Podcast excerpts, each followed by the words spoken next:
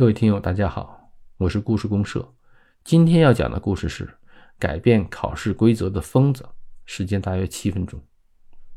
大家是否知道阿里的最大股东是谁？阿里的最大股东是孙正义创办的软银，持有阿里二十八点八的股份。孙正义跟马云谈了六分钟，就做出决定，进行两千万美元的投资。软银的投资对象遍及整个互联网，雅虎。阿里、新浪、Uber、滴滴都是他的投资对象。孙正义一度登上了世界首富的宝座。他是韩裔日本人，外界对他的评价是疯子、天才、冒险家。今天就讲讲关于他的小故事。孙正义在十六岁时远赴美国，就读于塞拉蒙特公立高中。进入高中不到三个星期，连跳两级。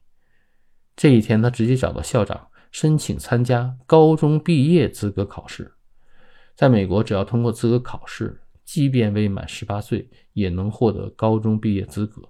凭这个资格，就可以凭成绩申请大学。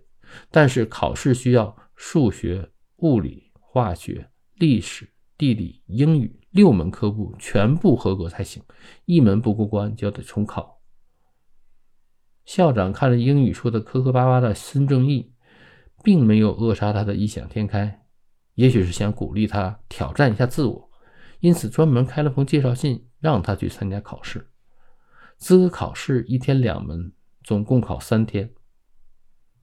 早晨九点，考试开始。拿到试卷一看，孙正义顿时呆住了。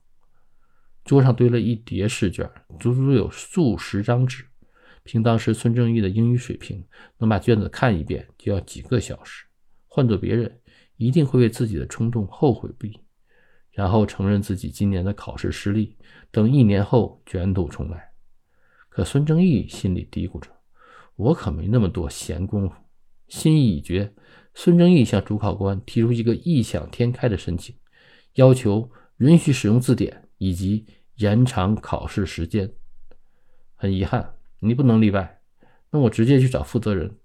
孙正义坚定地走出了教室。找到了考场的总负责人孙正义，说明来意，很快就博得了负责人的同情。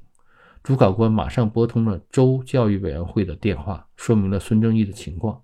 电话那头，州教育委员会竟然允许破例。与其说是因为他的主张通情达理，倒不如说是被他的热情所折服。孙正义埋头投入到答题中，尽管有字典的帮助，但是对孙正义来说，看懂问题的意思就要花去不少时间，而正确用英语书写答案就更是难上加难。下午三点交卷的时间到了，其他考生纷纷离场，只有孙正义还在答题。交卷时间并没有影响到他，虽然允许延长考试时间，但没有具体说明延长到什么时候。孙正义理解为到自己觉得可以交卷时为止。指针又从下午三点来到了晚上十一点。主考官看着孙正义交上来的答卷，哭笑不得的挤出一句：“Well done。”第二天、第三天都是如此，交卷时间都超过了晚上十一点。两周后，孙正义收到了加利福尼亚州教育委员会的邮件，结果怎样呢？他屏住一口气，紧张地打开了信封，数学几乎满分，物理也不错。英语、化学、历史、地理等科目就差强人意了。再往下看，合格录取跳入眼帘。他在高中用了三周时间就通过了毕业考试，不愧于天才的称号。